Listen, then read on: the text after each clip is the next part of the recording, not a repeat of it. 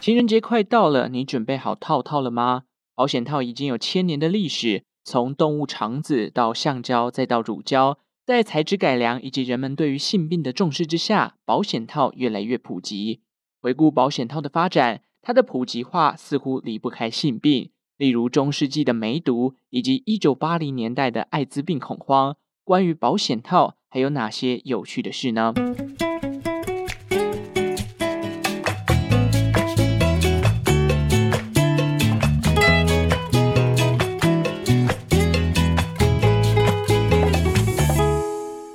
生活周遭的历史大小事，欢迎收听周报时光机，我是主持人派翠克。感谢 Apple Podcast 让小弟的节目登上了瞩目新品，排名呢一个大幅的提升啦。在这边也欢迎所有新听众啊，不管你是对节目主题有兴趣，还是点错按错，都欢迎你花半个小时左右来听一集看看。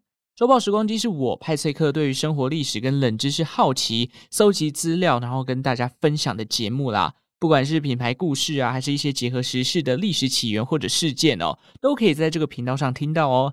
那今天是二月十三号，也是一年一度闪光最多的情人节的前一天。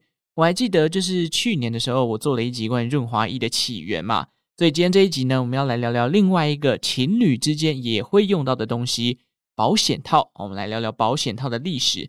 再次强调，绝对没有色色的部分哦。我们这一集呢，要来推广一个健康卫教的概念，来看待这项工具在人类历史上的演变。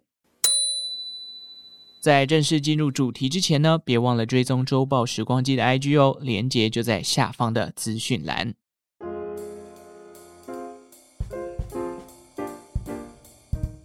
保险套并不是近代人类的产物。事实上，早在这个西元前啊，就有类似保险套的考古证据了。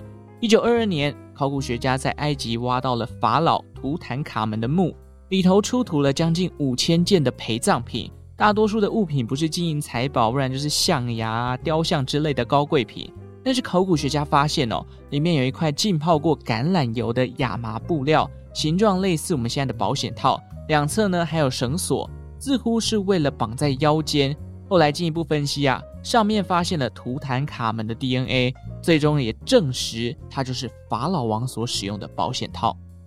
不过我觉得啊，用亚麻布避孕感觉是不太可靠啦，因此也有部分的学者认为哦，这个类似保险套的工具更像是一种预防蚊虫叮咬的配件。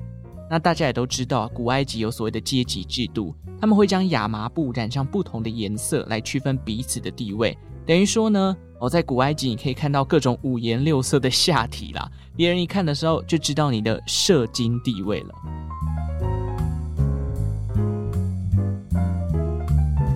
除了古埃及之外呢，古罗马也有类似的配件哦，但材质比较多是动物的肠子，特别是羊的肠子，而且在古希腊神话中呢，同样有避免接触到精液。以及跟套子有关的故事，在神话里面呢，啊，希腊的第一大岛克里特岛的王米诺斯，他本身是一个风流成性的人哦，他喜欢到处拈花惹草，而这样的行为呢，被他的妻子帕西怀给知道了。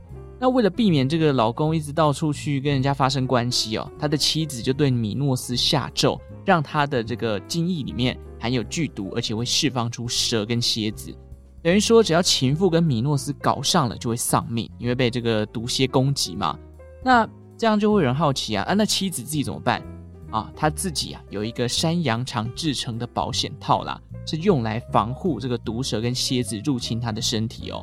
虽然说这整段是神话故事，听起来有点天方夜谭，但是其实某种程度呢，也有一点是类似告诉你，套子是可以预防性病的这种寓意存在。无论如何，保险套在很早之前就已经出现在人类的世界里了。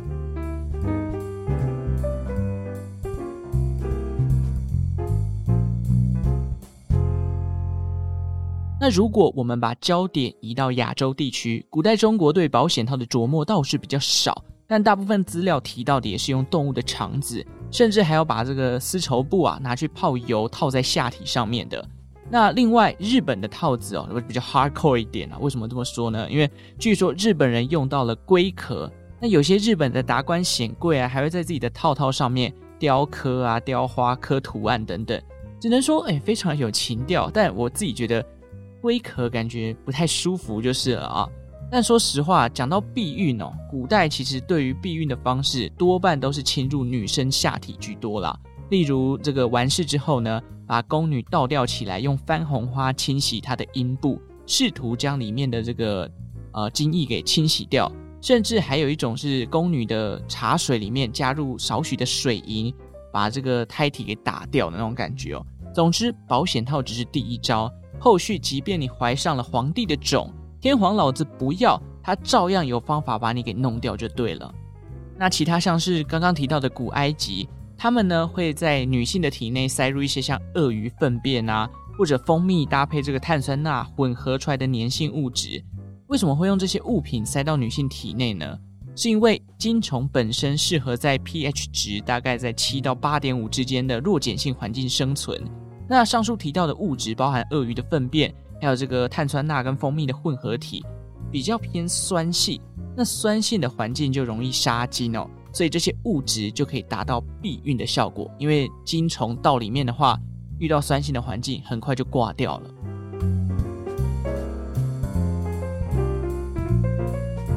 说实话，保险套最一开始其实也不算是作为避孕的工具啦，它更像是一种疾病预防的用品，就好比像是手套啊、口罩等等哦。之所以保险套在后来越来越受到重视，那就不得不提一下十五世纪的欧洲，他们爆发了一种非常有名的性病，叫做梅毒。十五世纪末，随着哥伦布发现新大陆后，引发了哥伦布大交换。哥伦布呢，他将美洲许多新奇的事物带回了欧洲大陆。然而，除了美洲的文化或者是当地的一些原生种食材之外，一些人们看不见的病毒也在哥伦布行经的航线中悄悄地交流着。来自欧洲的殖民者将天花跟麻疹带进了美洲大陆，因为美洲的原住民缺乏这类病毒的抗体，造成了数以万计的人口死亡。反观美洲的梅毒，也在这个时候呢进入了欧洲。西元一四九四年到一四九八年期间，欧洲大陆发生了一场战争。当时法国的查理八世，他为了扩充版图，发动了意大利战争，入侵意大利，出兵占领所谓的那不勒斯王国。大军压境啊，士兵烧杀掳掠，甚至是侵犯当地的无辜百姓，整个过程是非常的残忍。那这段过程呢，也加速了梅毒的传播。一瞬间，全欧洲都陷入了感染梅毒的恐惧之中。进入十五世纪，梅毒持续产生新的症状，包含了人们的身上长满烂疮啊，苦不堪言，甚至有人因为要治疗这个梅毒哦，开始饮用这个水银，那结果导致水银中毒嘛，有人就开始掉发脱皮，全身的肌肉呢跟神经系统都感到抽痛哦。在当时感染梅毒，感觉是一件非常绝望的事。如果你选择不治疗，迟早让自己的身体千疮百孔。但是治疗的过程又比感染梅毒更为痛苦。直到十五世纪中期，有一位意大利重要的医学博士兼解剖学家，他叫做加布里瓦·法洛皮奥。他公开了自己一篇关于梅毒的研究，同时他自己也分享了实验结果，认为以下的做法是可以有效预防感染梅毒的。做法是什么呢？当时啊，他找来了一千多名身体健康、没有感染梅毒的实验者。每个人发给他们一副浸泡过盐水跟草药的亚麻保险套。这些人回去之后呢，如果要发生关系，就会戴上这个保险套。结果之后调查每个使用过的人啊，他们全数没有感染梅毒，安然无恙，证实了这个保险套的确能够预防人们感染梅毒哦。也因为这个研究呢，法洛皮奥在后来就被视为是保险套之父。其实法洛皮奥他在人体性器官上的解剖研究相当有贡献。在妇产科医学上的领域啊，啊，那个关于输卵管的专有名词，英文叫做 fallopian tube。据说这个 fallopian 就是以法洛皮奥命名的。随着民众开始知道保险套有防御力之后，在使用上也更为的普及。不过大家还是习惯用动物肠子来做保险套啦，感觉是因为亚麻的纤维有点粗，还是太刺痛了吧？我也不知道。那随着梅毒的影响逐渐减少，到了十七世纪，保险套被赋予了另一个功能，也就是避孕。只是避孕在当时对于一些神学家而言，它是一个不道德的事情。在当时啊，大部分的神学家眼里，性行为的发生就是要繁衍后代嘛。所以，如果你把怀孕这件事情撇开的话，单纯享受性行为带来的快感，那就是一种不道德的事情。另外，十七世纪的英国，他们也发现国内的生育率有明显下降的趋势。在他们的多方研究之下，他们推论也是因为受到保险套普及化的影响。我想，一般民众如果对于感染性病跟戴套要做出抉择的话，一定是选后者嘛。所以，谁想要感染性病嘛？所以在人之常情之下，尽管政府说这个生育率下降，然后神学家说人工避孕是不道德的，保险套的使用还是没有明显的减少。到了十八世纪啊，甚至有人做起了贩卖保险套的生意。在橡胶保险套还没有发明之前，就像前面说的，人类都是用这个动物的肠子作为保险套居多。因此，当时啊，在英国有一位菲利普夫人，她就是专门制作跟贩售保险套的人。另外还有一位他的竞争者叫做帕金斯夫人，两人呢专门接一些上流社会的订单哦。他的客户从英国触及到了法国、西班牙、意大利、葡萄牙等地。当时呢，保险套其实不是一个便宜的产物，所以除了贩卖给上流社会之外，如果是一些比较中下阶层的人，他们要使用，就会用啊这个上流社会用过的套子，清洗过后以二手价再转卖给他们。那用别人用过的套子，这个哦，觉得需要非常大的心理建设，想到都觉得可怕嘛。但当时的社会状况就是这样子。这个情景呢，直到后来十九世纪中，橡胶保险套横空出世，人们才渐渐的放弃使用动物肠子。大家有没有听过一个品牌叫做固特异轮胎？固特异这个名字呢，就是为了纪念研发硫化橡胶的查理斯·固特异。那硫化橡胶是什么？它比起一般的橡胶啊，更不容易断裂，也不会有那种黏黏的手感。市面上大部分的橡胶制品都是这个硫化橡胶的产物啦。例如说，像是轮胎啊、电缆外面那一层那个绝缘体也是硫化橡胶制作的，或者像是橡皮擦等等哦。后来，硫化橡胶有些人将它投入到了发明保险套的行列。但比起动物肠子，橡胶套套在当时发明出来，只有覆盖小弟弟的前端，也就是龟头的部分啦。那当时也还没有一家公司呢，专门贩售保险套。于是，这种产品的来源多半都是橡胶公司里头的某一条产线。这边举一个例子哦，像是大家最熟悉的品牌，这个保险套跟润滑液的品牌杜蕾斯，它的前身呢就叫做伦敦橡胶公司。那什么时候开始保险套的品牌才越来越多呢？大概要等到一九三零年代。除了美国啊，有一个非常有名的牌子叫战神保险套，亚洲地区好像买不太到，但是它在美国的市占率是数一数二的哦。这个呢，它是在一九一六年成立的。其他像是我们比较熟知的一些品牌，譬如说像是日本的冈本啊、橡膜啊、英国的杜蕾斯等等，都是在一九三零年代左右开始生产制造的。那为什么会集中在这个年代？主要是因为啊，这时候的保险套材质又再次的进化了，从原本橡胶的套套变成了乳胶套套。那橡胶跟乳胶又有什么样的区别呢？包含了透气的程度啊、厚薄度。如果难以想象，派翠克举一个简单的例子，你就知道了。如果今天要你用一种保险套，它的材质跟轮胎一样厚，或者是像这个呃乳胶枕一样舒服的话，你会用哪一个？想也知道是用乳胶枕嘛，带一个轮胎在自己的下体，成何体统？是不是？这就是为什么保险套的品牌越来越多，因为人们发现这个套子越来越好戴，越来越好使用了。当然，还有另外一个原因，那就是一九三零年代后，在美国贩卖保险套终于合法化了。那关于这个合法化的部分，泰翠克想要留到礼拜四那一集哦，再跟大家补充，所以大家记得要去收听礼拜四的那一集哦。总之，保险套的材质不断进化，加上之后第二次世界大战爆发，战场上为了防止士兵乱搞引发性病，军方呢就跟保险套的公司下了大量的订单。这些制造商啊大发战争财，套子的市场也不断的扩大。直到一九六零年代，另外一种避孕的方式，也就是所谓的口服避孕药问世了。加上当年的反文化浪潮啊，人类迎来了性解放。更多元的性观念进入了大众的视野，保险套的销量在这两大冲击之下开始下滑。那这边呢，我也想补充一下关于性解放这个名词啦。很多人听到这个名词哦，可能会觉得它是负面的。然而，所谓的性解放，它其实指的是这种呃，接受更多元的关于性的想法。无论是你比较狂野，或者是你比较保守，这些都是个人自由的思想，没有所谓绝对的对错啦。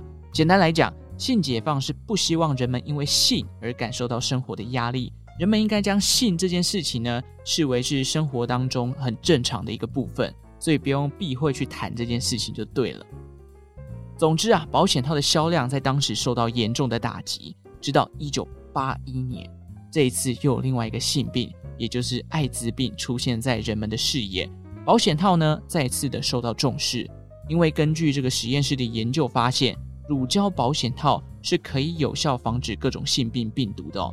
人们再次意识到了这项工具啊，除了避孕之外，在疾病的预防上也是非常的有效的。好，这大概就是保险套的起源啦。我后来呢，在查这些资料的时候，发现了一篇新闻哦，是这个杜蕾斯在二零一二年针对全球三十七个国家男性戴套的比例调查。诶，台湾也在这三十七个国家里面哦。大家猜猜看。台湾在三十七名当中排行第几？答案是第三名哦，哦，第三名呢非常强哦。